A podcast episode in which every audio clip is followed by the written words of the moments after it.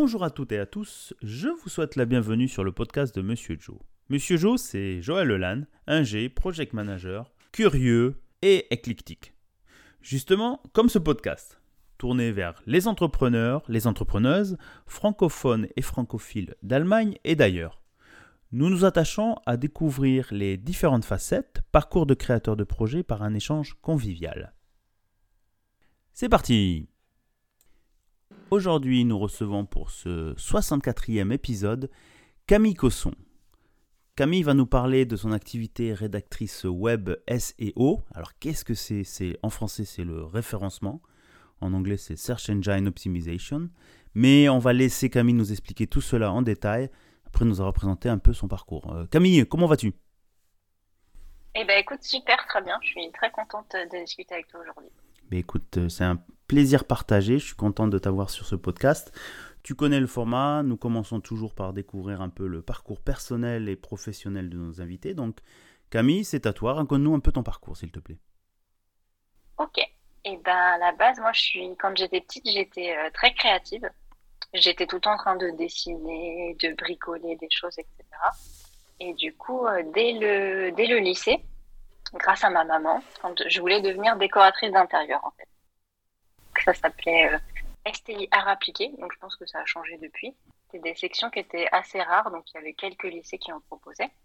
Et euh, j'ai eu l'occasion, enfin j'ai eu la chance de pouvoir intégrer cette formation. Donc dès lycée, j'ai euh, j'ai étudié le design, l'art, l'architecture intérieure, la communication, tout ça. Donc ça c'était génial. Donc dès lycée, j'ai pu apprendre bah, toutes les choses comme ça qui me passionnaient par rapport à l'art, au design et à la création.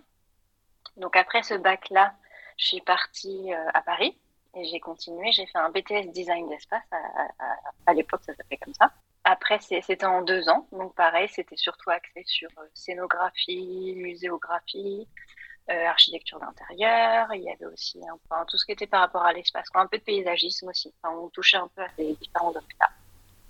À la fin de ce diplôme, je me suis dit pourquoi me contenter de l'architecture d'intérieur alors que je pourrais carrément être architecte? Donc je me suis dit, bah, je tente, je rentre en école d'architecture. Donc je suis rentrée en deuxième année à l'école d'architecture euh, à Paris aussi. Et euh, donc voilà, c'était super. Ça, enfin, j'ai adoré. Je me suis dit, ouais, génial, trop bien. L'architecture, ça me plaisait bien. Ensuite, ce qui s'est passé, c'est que en master, dans mon école d'architecture, il y avait beaucoup de partenariats à l'étranger. Donc j'avais la possibilité de partir au Japon. Et le Japon, c'était un pays qui m'avait toujours euh, fasciné. En fait, j'avais un attrait comme ça pour euh, la culture japonaise dès l'adolescence. Et niveau architecture, il y avait aussi plein de choses. Enfin, les architectes japonais, euh, l'architecture contemporaine ou traditionnelle, il y avait des choses assez, assez folles qui se faisaient là-bas. Donc en master 1, j'ai pu partir un an en échange à Kyoto. C'était absolument une année géniale. Donc j'ai commencé à apprendre un peu le japonais, j'ai découvert la culture, etc. Donc c'était vraiment une année un peu un peu charnière. Et je me suis dit aussi, bah, ça ouvre plein de portes auxquelles j'avais pas forcément réfléchi avant, à l'international, à voilà, plein, de, plein de nouvelles réflexions qui se, qui se faisaient. Et c'est surtout pendant cette année-là que j'ai commencé à travailler sur euh, mon mémoire de master. En, architecture, on a aussi, euh, on a aussi cette, étape où il faut qu'on écrive un mémoire de master. Donc moi, je l'ai fait sur un sujet par rapport au Japon.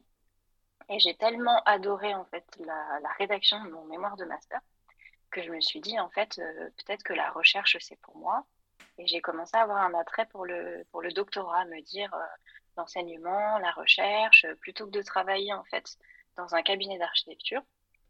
J'étais plus attirée par la théorie et me dire que la recherche, euh, le métier, voilà, le domaine universitaire, ça me correspondait plus. Donc, ce que j'ai fait à la fin de mon master, je me suis dit, bah, je tente un post-master recherche, c'était toujours dans, le, mon école d'archi, en me disant, je vois si éventuellement le doctorat, ça peut me convenir ou pas, et si j'ai la possibilité de le faire. Donc, je fais une année supplémentaire, en fait, après, à la fin de mon master, pour me dire, voilà, je, je mets un pied dans la porte et je me dis si ça me plaît ou pas. Et en fait, ça m'a complètement, j'ai été convaincue, je me suis dit, le doctorat, euh, j'ai absolument envie de le faire. J'ai postulé pour une bourse euh, au Japon, donc pour faire ma thèse au Japon aussi, parce que j'avais toujours cet attrait pour le Japon. Donc j'ai postulé euh, pour avoir une bourse, j'ai décroché la bourse, Et du coup, je suis partie quatre ans faire une thèse de doctorat en architecture à Kyoto. Je suis retournée dans la même université.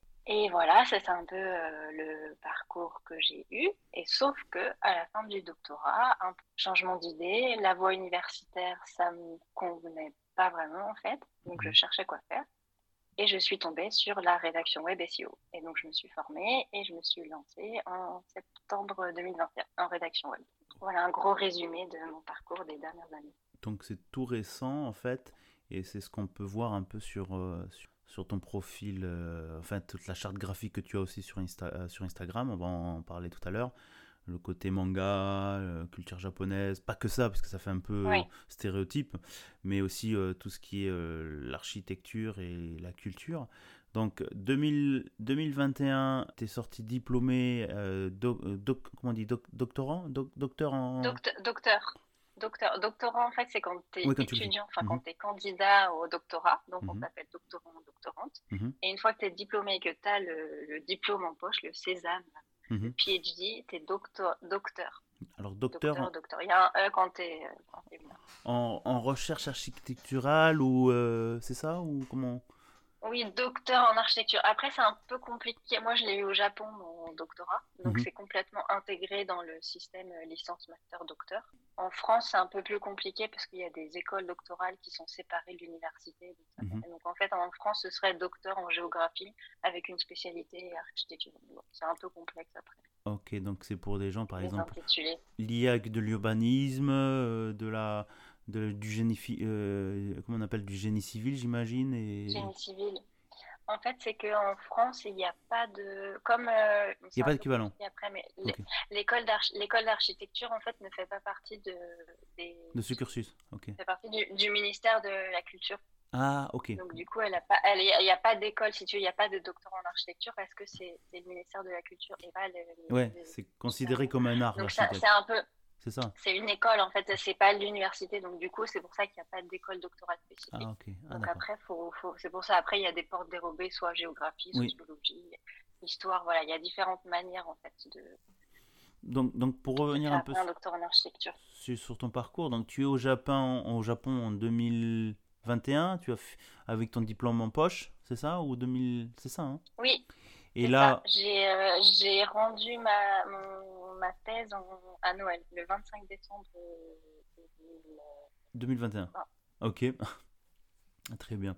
Et donc ça veut dire, tu, tu te dis, bon, euh, bah, euh, Covid, hein, la deuxième vague ou la xième vague 2021, faut travailler, comme on dit. donc tu te dis, tu es, bloqué au Japon, fermé chez toi, et tu te dis, bon, je, tu démarres un peu à. Parce que tu avais toujours cette idée de création pour, dans l'architecture, décoration d'intérieur.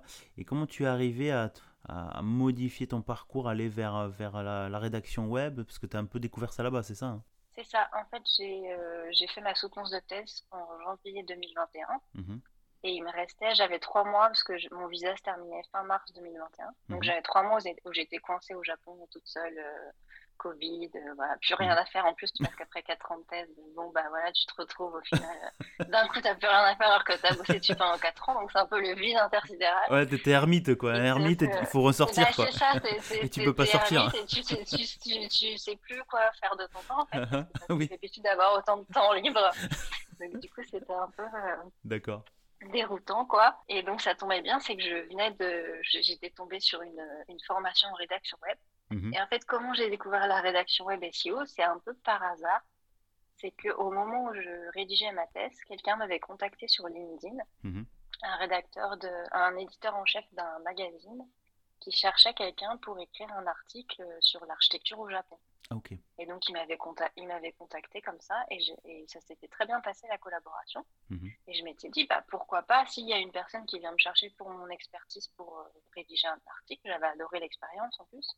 Je mhm. m'étais dit, bah, peut-être que ça peut euh, devenir euh, un métier. Donc, ah, je cherchais un peu journalisme, pigiste, un peu tous ces, euh, tous ces biais-là, en me disant peut-être qu'avec mon expertise et mon doctorat en poche, il y a moyen peut-être de trouver une voie dans l'écriture. quoi. Et en cherchant comme ça des annonces sur LinkedIn, j'étais tombée sur rédaction web SEO. Ah, je me dis, mais c'est quoi le SEO C'est quoi ce métier? J'ai commencé un peu à fouiller. Je me suis dit, bah tiens, pourquoi pas? J'ai trouvé une formation et je me suis dit, bah, vas-y, je tente parce que j'étais en mode ermite chez moi en attendant la fin de mon visa au Japon. Donc, du coup, j'avais du temps à perdre. Je me suis dit, bah, je tente la formation. du temps à mettre à profit, on va dire. pas à perdre. oui, voilà, c'était pas du temps à perdre, c'était j'avais beaucoup de temps et je me suis dit, tant qu'à faire, autant rentabiliser et, tester quelque chose. Donc, en même temps, je créais mon site web. J'essayais, voilà, de, de, de, faire plein de choses euh, à côté, quoi. Donc c'est super intéressant, j'aimerais bien revenir là-dessus dans le sens où tu dis euh, le hasard, hein, le hasard, bon, euh, beaucoup d'invités on se rend compte, il y a un hasard mais qui est un peu provoqué par rapport à ses intérêts et son background, et aussi ben, les réseaux, les gens qui viennent vers toi, donc aussi encore un autre hasard en disant faire rédaction, et de prendre l'opportunité de dire bon ben why not, euh, on y va, on teste, et donc alors je trouve ça pas mal aussi, il y a, a l'autre sujet, donc le hasard, le provoquer, prendre une opportunité et en plus de ça, creuser le sujet en se formant. Bon, c'est pas pour tout le monde. C'est, on a vraiment le, le, on a les trois éléments d'un, entrepreneur, d'un profil euh, entrepreneur où on teste des choses, on creuse, on creuse, on gagne en compétences, on gagne en formation. Et donc tu te retrouves à finir ta formation, à, à apprendre qu'est-ce que c'est le, référencement à écrire des articles et au fur et à mesure tu, tu développes ton, ton comment dire ton auto-entrepreneuriat ou une micro-entreprise pour toi, c'est ça? Exactement. En fait, j'avais déjà une micro-entreprise qui, était déjà ouverte en France parce que je travaillais, euh, je faisais des petits jobs euh, de temps en temps depuis le Japon pour mhm. euh, d'anciens clients. Donc, mhm. j'avais déjà une micro-entreprise qui était ouverte et active. Donc, du coup, je l'ai relancée. Ça veut dire que tu travaillais pour des clients en Europe depuis le Japon, en fait C'est ça. En fait, c'est qu'un stage que j'ai, pour mon stage de master, j'avais j'avais intégré un cabinet de prospective urbaine. Avec qui ça s'était super bien passé. J'avais adoré l'expérience. J'avais aussi écrit des articles de blog pour eux par rapport au Japon. Mhm. Donc, on avait un peu cette passion aussi en commun. Mhm. Et on avait gardé contact parce que je leur écrivais leur euh, newsletter. Donc, je, je faisais leur newsletter depuis le Japon tous les mois. Excellent. Pour eux, ils sont basés à Paris. Et donc, du coup, j'avais gardé un peu ce contact. Euh, déjà un peu, euh, j'avais déjà un peu des liens dans la rédaction web avant même de faire le doctorat en fait. Ouais, ah ok, donc, ok, donc tout est lié en fait, et ce qui est intéressant en plus, c'est ça. De creuser les, les, les, passions ou on va dire les, les petits jobs, les petites activités. En plus, c'est quelque chose qu'on fait avec passion, puisque j'ai bien compris que du côté artistique, tu d'aimer écrire, de dessiner, j'imagine. Ça fait penser qu'on a quelques invités comme ça qui, qui en creusant euh, le sujet, bon, après, ils en ont fait aussi leurs études, puisque tu as fait de l'école d'architecture, euh, euh, art appliqué, donc toute cette partie, ce profil de créateur, mise à profit avec des, des, métiers que. Est-ce qu'on va dire des nouveaux métiers? Parce que le, le, le, rôle de pigiste, pour, on va dire pour les livres ou pour les journaux, s'est transformé dans le digital, c'est-à-dire les newsletters, les blogs et autres. en fait, c'est des, des, pigistes, on va dire digital, je sais pas comment on peut dire ça. Comment... Donc ça t'a permis de. Oui, bah, c'est un, peu ça, ouais. C'est et avec un écrivain numérique. Quoi. Un écrivain numérique, ah, c'est joli comme, comme terme, c'est pas mal comme terme. Et puis dans le sens aussi, euh, euh, bah, tu as travaillé euh, avec une passion commune pour le Japon, j'imagine, donc ça a permis de, se spécialiser. Bon, je m'imagine qu'il n'y a pas. c'est une culture qui est, très très différente et qui attire souvent les Européens. En plus, étant là-bas, tu pouvais vraiment rajouter plus d'authenticité dessus. Et donc, on arrive euh, donc fin 2021, tu, as, tu es sorti avec ton titre de docteur, tu fais des activités à côté. Euh, je crois que tu es en Allemagne, hein. on n'en a pas parlé au début, j'ai oublié de l'indiquer, tu es, tu es dans le sud de l'Allemagne, je crois, hein, c'est ça? Oui, maintenant je suis à Munich. Donc, je suis arrivé à Munich en avril 2021. Ok. Donc, ah ouais, donc tu as, as, as livré ton doctorat euh, avant et où tu pouvais le livrer depuis l'Allemagne? Euh, non, j'avais, j'ai fait ma remise de diplôme, donc j'ai soutenu ma thèse en janvier 2021. J'ai eu mon diplôme en mars 2021 officiellement. J'ai reçu le nouveau papier, etc. Et du coup, après, je suis, donc j'ai fait un petit stop en France et après, je suis venue rejoindre mon copain à Munich euh, à partir d'avril 2021. Ah ok, c'est ça. Ok, ouais, c'est ça, ce qu'on avait dit. Alors là aussi, on a beaucoup de cas de d'entrepreneurs ou d'entrepreneurs femmes. Je sais pas comment on dit entrepreneuse, mais j'aime pas du tout trop, du tout le terme. Enfin, je pense que euh, beaucoup me, font la remarque aussi. Euh, suivre aussi euh, soit son compagnon, son partenaire dans le pays, soit l'Allemagne, soit d'autres pays.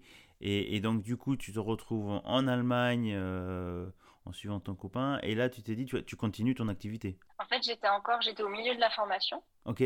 Mhm. C'est aussi pour ça que j'avais, fait le choix. Je me suis dit, je commence la formation dès le Japon, mhm. puisque de toute façon, je savais que j'arrivais à Munich et que je parle pas du tout allemand je savais pas trop professionnellement ce que je voulais faire. Je cherchais un peu les cabinets d'architecture. J'avais eu un entretien pour euh, une start-up en décoration d'intérieur, mais mhm. je sentais que ça me correspondait pas du tout, quoi. Donc, j'ai cherché un peu une autre voie et mhm. puis quelque chose que je puisse faire euh, en français, de partout et de, enfin voilà, de pouvoir être assez libre. Mhm. Donc, j'étais en cours de formation, ça me plaisait. Je savais pas encore si financièrement ça allait être rentable ou pas, mhm. mais je me suis dit, de toute façon, j'ai rien à perdre puisque je vais arriver à Munich, je vais pas trouver comme ça un job facilement en claquant des doigts, je parle pas allemand. Donc je me suis dit, j'ai tant qu'à faire, je finis, il me restait trois mois de formation, un peu plus de trois mois de formation. Je me suis dit, je vais jusqu'au bout, mhm. je tente l'aventure, et puis euh, et puis si ça marche pas, bah tant pis, je trouverai un plan B, et je chercherai autre chose, quoi. Mais Ok, ouais, non, c'est pas mal aussi dans le sens. Euh, après, c'est une certaine, une bonne logique, puisque dans le sens, tu sais très bien que tu arrives dans un pays où la culture est différente. Si on n'a pas nécessairement le lien de la langue, hein, c'est ce qu'on j'en indique régulièrement quand tu arrives dans un pays. C'est vrai, euh, tu t'as appris, comme tu l'as indiqué au Japon quand tu es arrivé, bon, j'imagine que tu avais des rudiments de japonais, mais tu l'as appris sur place. Je pense que c'est un sacré coup aussi. Quand tu reproduis le même exemple en Allemagne, tu te dis, bon, ça va être pareil, je vais pas avoir un boulot directement, peut-être un boulot alimentaire où euh, l'allemand n'est pas nécessaire bien que c'est, euh, tu te retrouves avec des métiers, on va dire, purement alimentaires, hein, sans, sans, sans, sans, critiquer autre, mais c'est dire, voilà, la langue est limitée, donc euh, tu as continué sur euh, le, cœur de, enfin, le cœur de métier, tes passions, et les sujets qui t'intéressaient en te formant. Et donc, tu finis ta formation rédacteur web. Alors, il faut, faut, nous expliquer un peu ce que c'est le, le référencement. Je pense qu'on peut. Du coup, tu as démarré, tu as continué à, sur ta niche euh, dans de la rédaction pour, euh, pour des cabinets d'architectes ou des décorateurs intérieurs? Comment ça se passe? C'est ça. Donc j'ai fini ma formation à l'été 2021. Avec dans l'idée, j'avais directement quand j'ai commencé la formation, j'avais un peu dans l'idée que de toute façon, je voulais que ça ait un rapport avec, euh, avec mes passions et avec mmh. l'expertise que j'avais. Parce que je me suis dit quand même, j'ai un doctorat en architecture, c'est pas pour aller écrire sur, des pommes, sur les pommes de terre ou sur des sujets qui n'ont aucun rapport avec ce que je connais. C'est clair. Donc j'avais quand même dans, l'idée de. Niveau crédibilité, c'est pas ça, quoi. On est d'accord. Après, en, rédaction web, ça peut être euh, très. Il y a des gens qui sont très, très généralistes. C'est. Euh, Après, on peut être vraiment spécialisé. Moi, avec le parcours que j'avais, je me suis dit, il faut que je mette à profit cette spécialisation. Mhm. Donc j'avais déjà dans l'idée de me dire, je tente cette niche de la rédaction web, spécialement pour les architectes, les décorateurs d'intérieur, le design, voilà, toutes, mhm. les, toutes les thématiques que j'aime et sur lesquelles j'ai quand même des compétences. Donc je me suis dit, je tente cette niche-là. Elle n'existait pas vraiment parce qu'en fait, il n'y avait pas de rédaction web spécialement pour les architectes. Mhm. Donc j'ai pris un risque en me disant, bah, je me niche et je vois si j'ai de la demande ou pas. Et, euh, et, au final, dès les premiers mois, j'ai eu pas mal de demandes spécifiquement pour parce qu'ils cherchaient quelqu'un qui parle un peu le langage de l'architecture parce qu'ils voulaient soit s'adresser, soit c'était des architectes, soit c'était des marques qui voulaient s'adresser aux architectes, et du coup ils cherchaient quelqu'un, voilà, qui maîtrise en fait le langage de l'architecture. Donc tu étais le maillon, le lien. C'est ça que je me suis un peu lancée. Euh, exactement, je suis le lien entre euh, la rédaction web et l'architecture. je mélange tout ça. Ah, c'est pas mal, super, super, intéressant. Donc tu as créé toi-même ton propre métier et tu as complété une, comment dire, un vide euh, dans un besoin, c'est quand même euh, entre guillemets gonflé de se dire bon je tente peut-être euh, au final les, les, gens sont venus en chercher et t'ont trouvé. Oui, au début je me suis dit bah, puis on verra du coup le, SEO, mais il y a quand même le, référencement, donc j'avais cette capacité à donc mon site web, si tu veux, je l'ai positionné sur des requêtes comme rédaction web architecture, rédacteur web architecture, ce mhm. qui fait que quand des clients avaient des demandes ou cherchaient euh, ils tapaient dans leur moteur de recherche des mm. choses en rapport avec la rédaction web et l'architecture.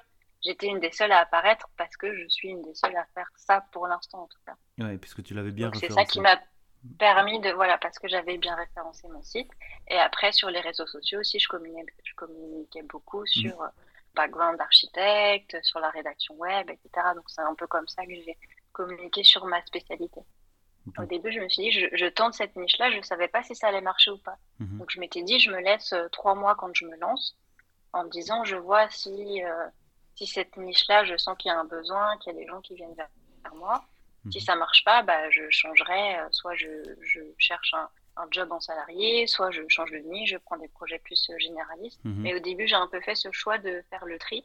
J'avais pas mal de demandes au début quand j'ai commencé. Et j'ai fait un peu le tri et le choix de mes clients de dire ça, c'est des missions sur lesquelles j'ai envie de travailler, ça, c'est ma spécialité, j'ai envie de travailler sur ces missions-là. Mhm. Donc j'ai pris peu de missions, mais plutôt des choses vraiment qualitatives et par rapport à des sujets qui, moi, me parlaient en tout cas. si tu me permets, je trouve que c'est super intéressant parce que c'est vraiment, tu as évité le piège dans lequel on tombe en tant qu'entrepreneur et qu'on se lance, où on ratisse très large et on prend tout avec la crainte de dire oui, il faut, il faut prendre tous les clients quitte à, quitte à ratisser large, hein, euh, et pour pouvoir faire entrer la maille, hein, je dis ça vulgairement ici, euh, chers auditeurs, mais, euh, mais et, c'est pas mal parce que je pense que on avait eu la même discussion avec une, une autre, un autre une autre participante où il disait, voilà, ben, se focaliser sur ton, ton, ton, sujet, ta passion, ton, ton domaine, donc l'architecture très spécifique, euh, la thématique spécifique, pour pouvoir choisir tes, clients et travailler dans quelque chose qui te plaît. C'est quand même un sacré luxe parce que je pense qu'il y a beaucoup de gens qui travaillent, qui prennent un job parce qu'il faut prendre un job. je pense que les mentalités changent à travers les générations aussi, mais se dire voilà, faire quelque chose qui, vous passionne. Donc, moi je dis chapeau bas parce que c'est pas donné à tout le monde. Il y a la, pression sociale, la peur de, de se dire ok, il faut que je rentabilise ou il faut que mon système fonctionne. Euh, j'avais envie de venir sur une thématique un peu plus... Euh, là maintenant, aujourd'hui, quand on enregistre cet épisode chez les auditeurs, on est en 2022, donc quasiment un an après que tu te sois lancé. Euh, est-ce que tu t'es fait un premier bilan? Est-ce qu'on peut parler d'un premier bilan ou Oui, bah, j'ai essayé de faire un peu un bilan cet été, comme j'arrivais, donc en septembre 2022, c'était un peu les un an de, de la micro-entreprise. Donc je me suis fait un bilan un peu en me disant bah ok est-ce que est-ce que j'ai réussi à atteindre un peu euh, que je suis satisfaite de mes résultats, de mes objectifs, mhm. etc. Euh, et au final, euh, je suis assez contente, même si bon bah financièrement c'est la première année, donc c'est pas forcément. J'aimerais bien voilà augmenter mon chiffre d'affaires et toutes ces questions plus financières. Bien sûr. Mais en tout cas, je suis satisfaite de. J'ai de plus en plus de clients. Je vois que ma communication, elle fonctionne parce que j'ai de plus en plus de demandes spécifiques sur l'architecture, sur la décoration d'intérieur. Donc je sens que voilà au niveau communication, ça commence, euh, ça commence à fonctionner. Euh, je suis très contente de mes clients. J'ai pas beaucoup de clients, mais euh, comme je te disais, voilà, je les choisis et je les chouchoute. Du coup, les collaborations que j'ai en, cours, euh, tout le monde, ils sont très contents. Je sais que voilà, ils reviennent s'ils ont des besoins. Euh, s'ils ont de, de, pour l'année prochaine, en plus, j'ai des clients satisfaits qui vont du coup me demander, euh, me demander plus d'articles ou mhm. qui me demandent plus de missions. Donc du coup, pour 2023, je suis assez, assez confiante et assez contente de mon bilan. Bah, écoute, c'est quand même pas mal, super intéressant. Donc, tu as, souligné un point.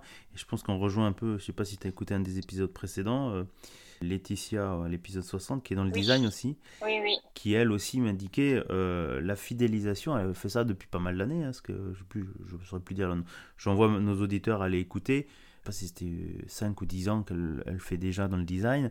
Dans le sens où euh, la fidélisation, prendre moins de clients mais des clients pour lesquels tu travailles à 200% au niveau qualité top, euh, et tu sais que c'est le meilleur élément pour fidéliser les clients et pour venir. Toi, tu indiques ça au bout d'un an, donc ça veut dire que tu as fait tout un gros travail de com. Euh, la, communication, ça ne se fait pas du jour au lendemain, hein, c'est un truc de long, à long terme. De, et je le vois, je l'ai vu sur ton, sur ton profil Instagram, le, le, contenu est super travaillé, très, très, très orienté, très, très spécifique. Et bon, moi, j'apprends euh, tous les jours dessus, puisque, comme beaucoup d'éditeurs, euh, le référencement, c'est un peu une, une, certaine magie, quelque part, des termes, et euh, pour lesquels les gens, maintenant, on prend de plus en plus, on le considère de plus en plus pour être bien référencé, parce que c'est quand même la clé pour être trouvé, parce que dans, le, dans, le, dans les méandres de l'Internet, pour faire la différence, que tu tapes sur un moteur de recherche qui commence par G et que tu tapes des mots très génériques, euh, ben on sait très bien que les premiers, les ça va être euh, ben, ceux qui payent, euh, c'est-à-dire des, liens sponsorisés, hein, achetés,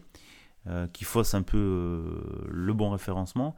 Mais on a toujours la possibilité, en mettant les bons mots-clés, en bien créant son site, en mettant les bons termes qui vont bien, ben, de pouvoir faire d'être plus facilement trouvé.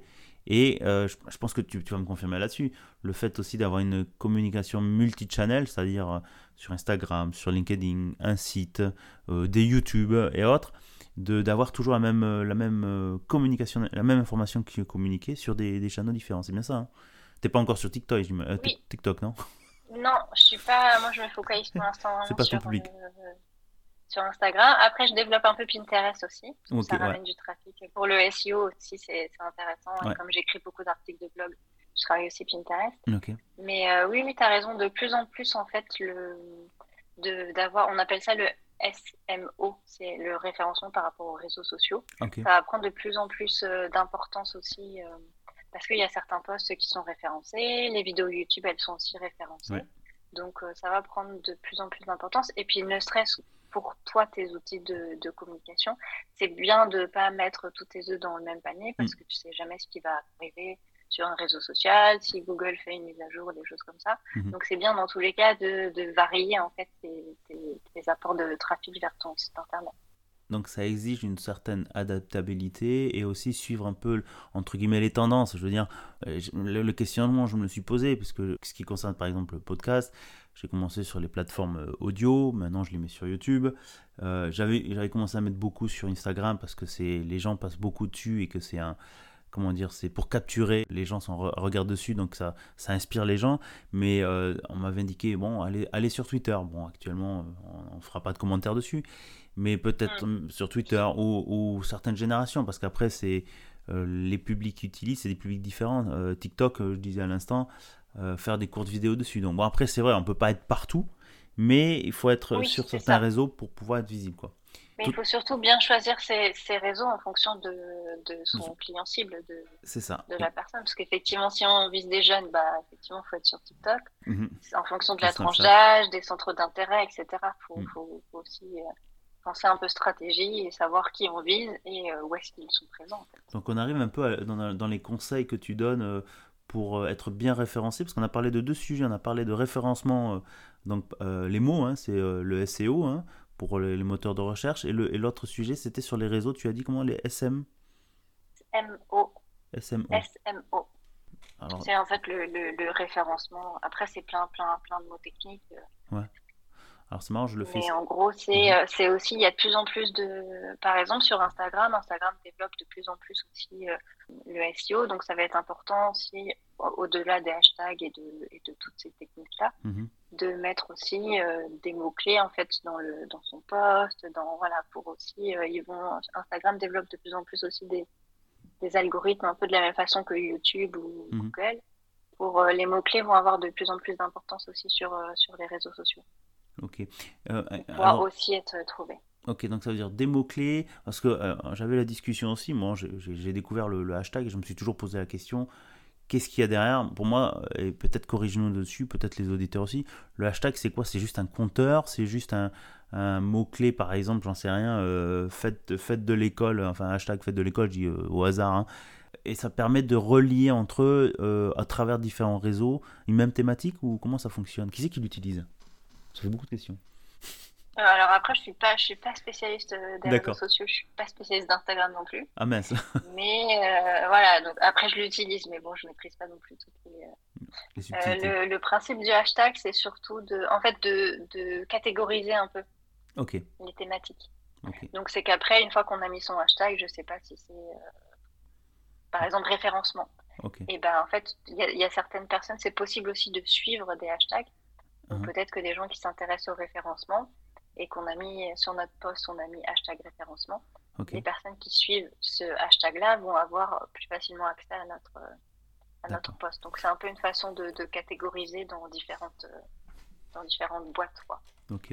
Et le, et le, et le référencement donc toi que tu, que tu fais, c'est spécialisé, tu aides donc les, les cabinets d'architectes ou les producteurs de matériel pour euh, de décoration d'intérieur par exemple, en leur aidant à choisir les bons mots-clés pour mettre sur leur site et sur leur communication. C'est ça en fait le, le référencement, pour mieux trouver. C'est ça, le référencement, en fait, euh, moi j'aime bien dire que c'est comme un, un espèce de guide des bonnes pratiques pour euh, pouvoir euh, être mieux référencé sur apparaître dans les premières pages du résultat de Google. Quoi.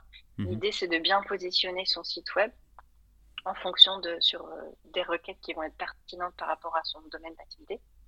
Et donc moi je vais aider euh, les entreprises, les architectes à pouvoir euh, donner, booster un peu leur visibilité euh, sur les moteurs de recherche, quoi, pour qu'ils aient plus de trafic, potentiellement plus de clients, etc. Donc après, ça passe pour, je dirais, il y a deux, il y a deux piliers sur lesquels, euh, bon, juste pour expliquer un peu techniquement, le SEO, il y a trois piliers actuellement. Donc il y a un pilier qui va être plus technique. Donc là, c'est comment l'architecture de site, comment il est construit, etc. Mhm. Il y a un pilier qui est plutôt sur les liens.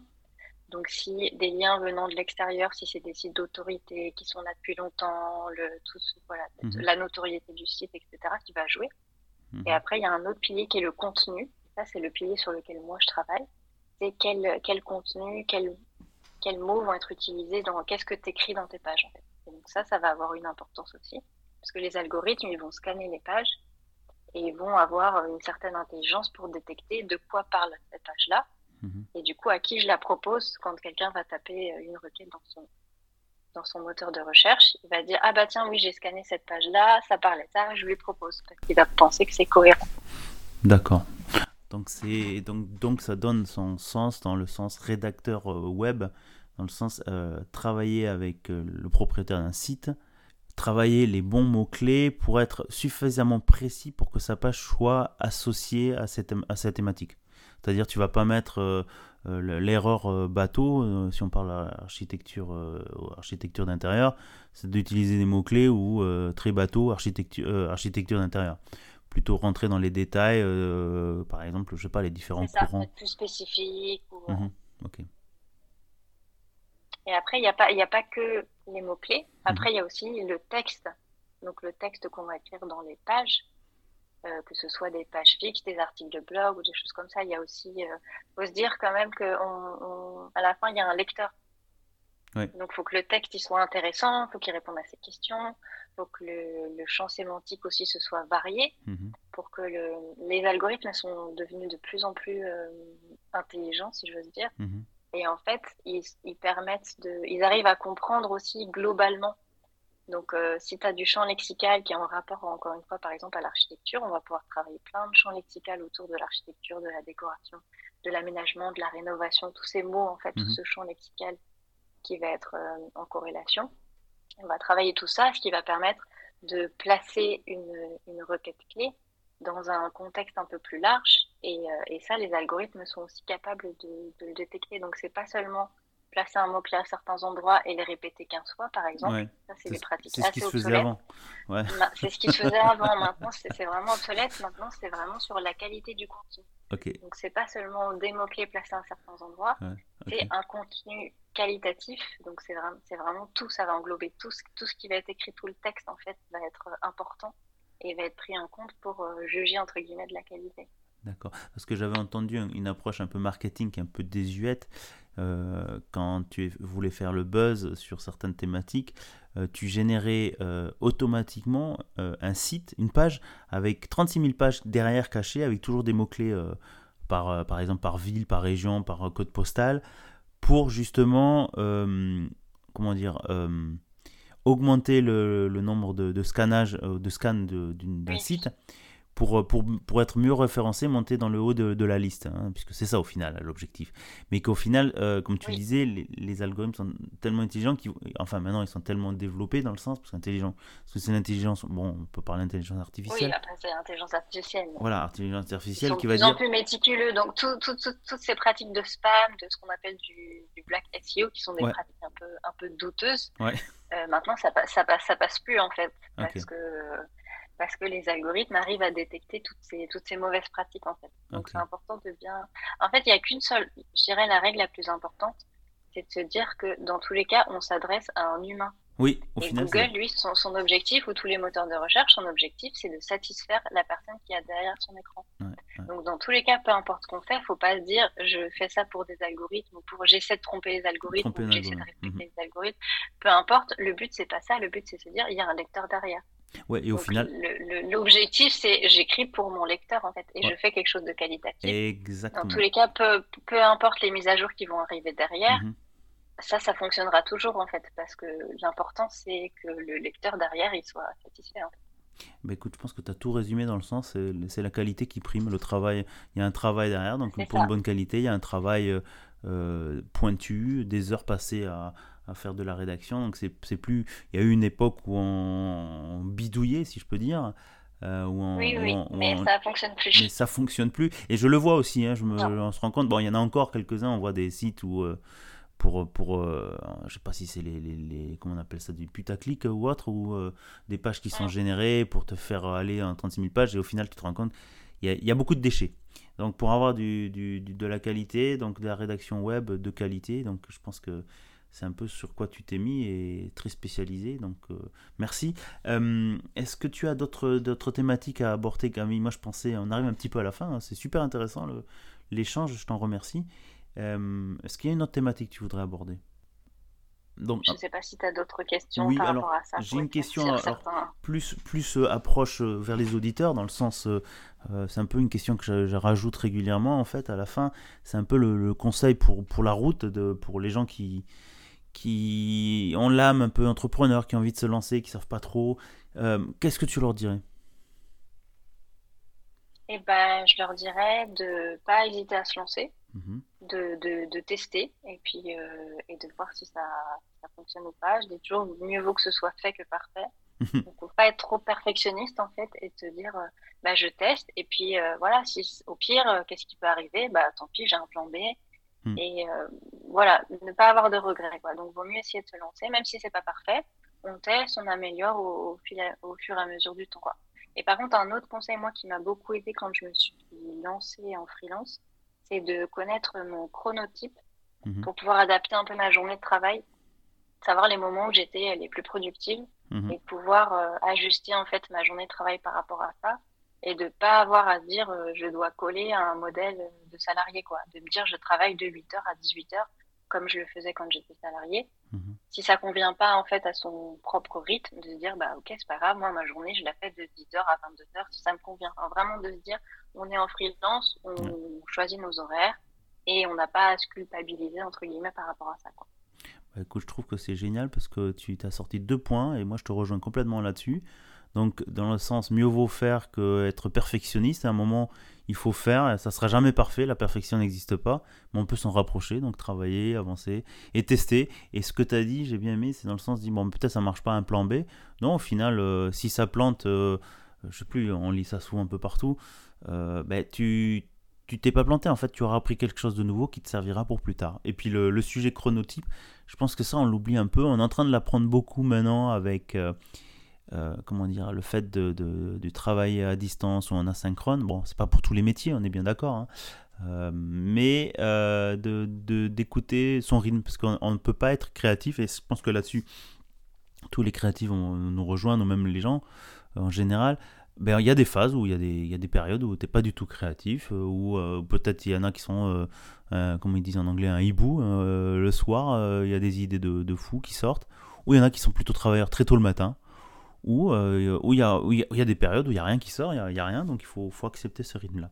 Écoute, merci Camille. Euh, alors pour, pour nos auditeurs qui voudraient creuser un peu plus le sujet euh, référencement, comment on peut te contacter? Alors vous pouvez me retrouver, je suis pas mal sur Instagram, je réponds à tous les messages, donc si vous avez des questions, vous pouvez m'envoyer. Mon profil c'est Camille Cosson, tout attaché, tiré du bas rédaction.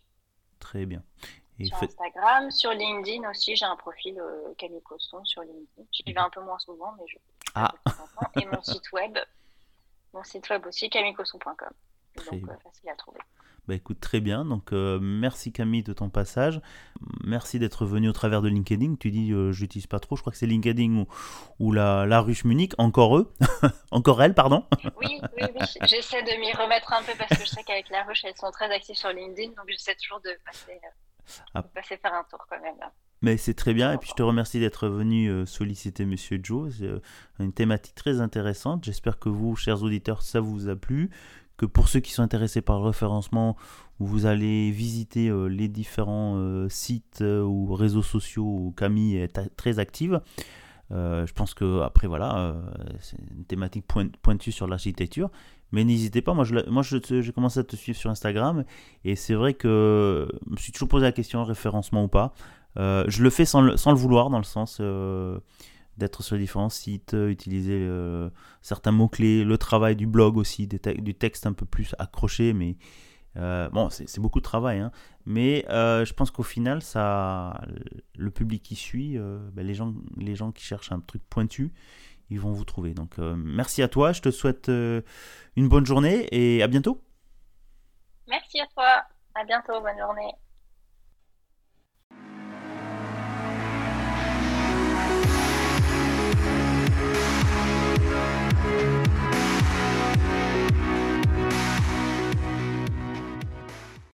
Eh bien, chères auditrices et chers auditeurs, j'espère que ce 64e épisode avec Camille Cosson, rédactrice web, qui nous a parlé de référencement SEO, vous a plu. Je vous invite aussi, comme euh, Camille euh, et d'autres euh, participants à ce podcast, à nous rendre visite sur LinkedIn, à nous solliciter, à Monsieur Joe, donc soit sur LinkedIn en cherchant Joël Lelan, envoyez-moi un message, j'essaye de répondre à tous les messages. Ou sur Instagram en cherchant le podcast de Monsieur Joe. Ou bien sûr le blog euh, monsieurjoël.blogspot.com. Là-dessus, vous pouvez retrouver tous les épisodes et puis vous pouvez aussi faire des recherches par mots-clés ou par numéro. En cliquant sur, je crois, en haut, il y a un petit champ de recherche, la petite loupe. Voilà. Et pour les fans de YouTube, euh, vous pouvez aussi nous suivre sur notre channel. Euh, tous les nouveaux épisodes sont dessus. Les anciens, j'essaie de les mettre au fur et à mesure. Donc n'hésitez pas aussi à vous y abonner. Enfin, je fais un petit rappel aussi. Euh, je vous invite sur Apple Podcast de nous mettre 5 étoiles. Ça nous aide à être mieux référencés, à aider d'autres gens à nous mieux nous trouver. Donc n'hésitez pas à mettre aussi un petit commentaire sur cette plateforme de Apple Podcast ou aussi sur toutes les autres plateformes, Spotify ou autres. Merci. Il ne me reste plus qu'à vous dire portez-vous bien, à bientôt et surtout, restez curieux.